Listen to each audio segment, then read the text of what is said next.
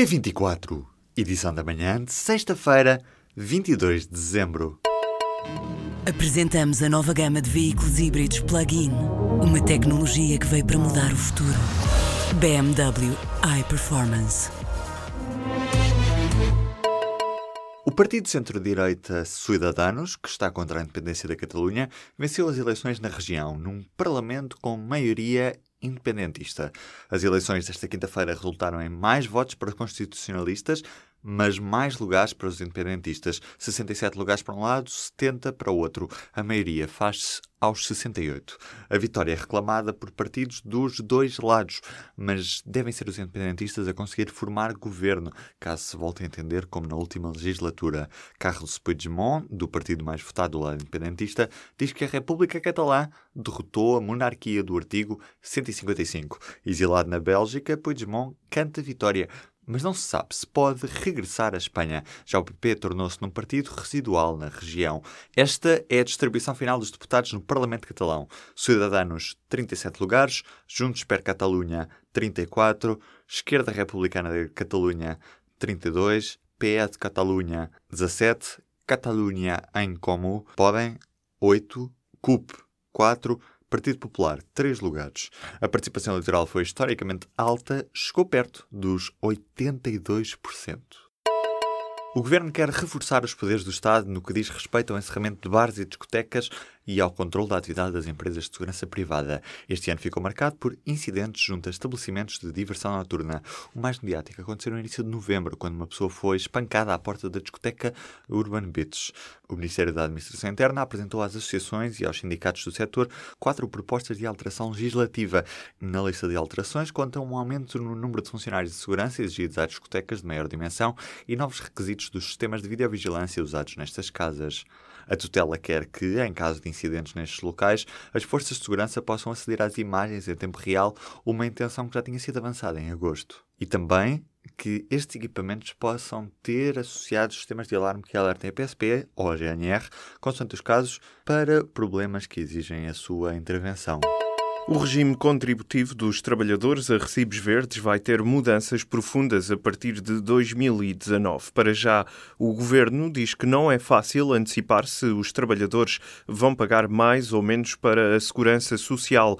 As novas regras foram aprovadas nesta quinta-feira em Conselho de Ministros e o objetivo é que entrem em vigor no início do próximo ano, mas com efeitos práticos só em 2019.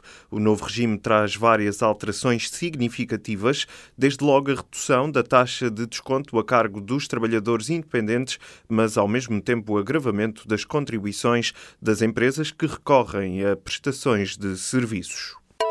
Os trabalhadores dos armazéns, dos super e hipermercados começaram esta sexta-feira uma greve. Greve a que se junta o pessoal das lojas no sábado e no domingo, com as empresas a preverem o normal funcionamento dos estabelecimentos em vésperas de Natal. A greve foi convocada pelos sindicatos da CGTP e tem como objetivo pressionar a Associação Portuguesa de Empresas de Distribuição na negociação do contrato coletivo do setor. No fundo, os trabalhadores querem aumentos salariais, alterações de carreira e regulamentação dos horários de trabalho. O Governo quer que a banca implemente medidas adicionais de proteção das caixas multibanco de risco. A principal medida é a instalação de sistemas de tintagem sob pena da aplicação de multas até 30 mil euros. O Diário de Notícias revela que o Ministério da Administração Interna assinou um despacho a 12 de dezembro a ordenar aos bancos um conjunto de medidas de segurança adicional nas caixas de multibanco de maior risco do país. Eduardo Cabrita dá 90 dias aos bancos para poderem instalar a tintagem e até ao final de 2018, portanto do próximo ano, para que estas cerca de 2 mil caixas multibanco em todo o território nacional que ainda não têm sistema de proteção possam ser substituídas. A empresa Celtejo instaurou um processo contra o ambientalista Arlindo Marques, do movimento Protejo, em causa o facto deste associar os episódios de poluição do Rio Tejo à empresa, reclamando esta o pagamento de 250 mil euros por danos atentórios do bom nome da Celtejo.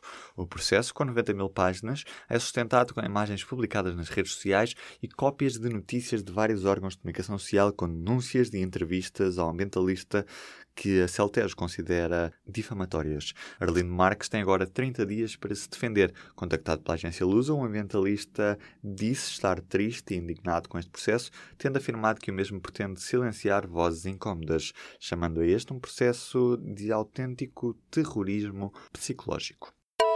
Os casos de gripe estão a aumentar. Dados do último relatório do Instituto Nacional de Saúde do Dr. Ricardo Jorge mostram que a atividade gripal ainda é esporádica, mas com tendência crescente. Nesta fase, o vírus dominante é o B, que por norma afeta mais as crianças. A mortalidade está dentro do esperado para a época. O tempo frio está a ter impacto nas urgências dos hospitais e no tempo de espera que está a aumentar. O SNS 24 já reforçou o centro de contacto com mais enfermeiros e pede às pessoas que liguem para o serviço antes de irem para os hospitais. Fica o número 808 24 24 24. Não há limite em termos de tesouraria para os partidos políticos. Com a lei aprovada esta quinta-feira no Parlamento, as formações políticas deixam de ter um valor máximo para os fundos angariados e passam a poder pedir a devolução do IVA em todas as suas despesas. Por outro lado, o diploma confere mais poder à entidade de contas e financiamentos políticos, que passa a poder aplicar coimas por irregularidades nas contas dos partidos e das campanhas eleitorais. A lei também encurta os prazos para a apresentação dessas contas. As novas regras tiveram o voto a favor do PSD, PS, Bloco de Esquerda, PCP e PEV e o voto contra do CDS-PP e do PAN. Até agora, os partidos só estavam autorizados a ter receitas de angariação de fundos no valor anual de 1.500 vezes o valor do indexante e apoios sociais, o que neste ano representava quase 632 mil euros.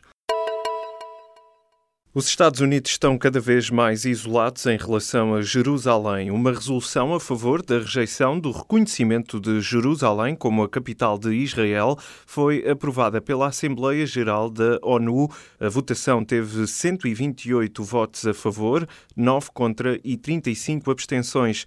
O resultado da votação contraria a posição norte-americana, ao contrário do que acontece no Conselho de Segurança. Na Assembleia Geral não há veto, por outro lado, as resoluções não são vinculativas. Ora, na abertura da sessão, a Turquia pediu aos países para não se deixarem influenciar pelo que diz ser chantagem norte-americana. Afeganistão e Mali retiraram o apoio à resolução após a pressão dos Estados Unidos. O Futebol Clube do Porto está mais perto da próxima fase da Taça da Liga. Os Dragões receberam e venceram o Rio Ave por 3-0. Com este resultado, a equipa de Sérgio Conceição ascende ao primeiro lugar do grupo D da competição. Tiquinho Soares, Marega e Abubacar foram os marcadores de serviço num jogo marcado pela expulsão de Danilo a 10 minutos do fim.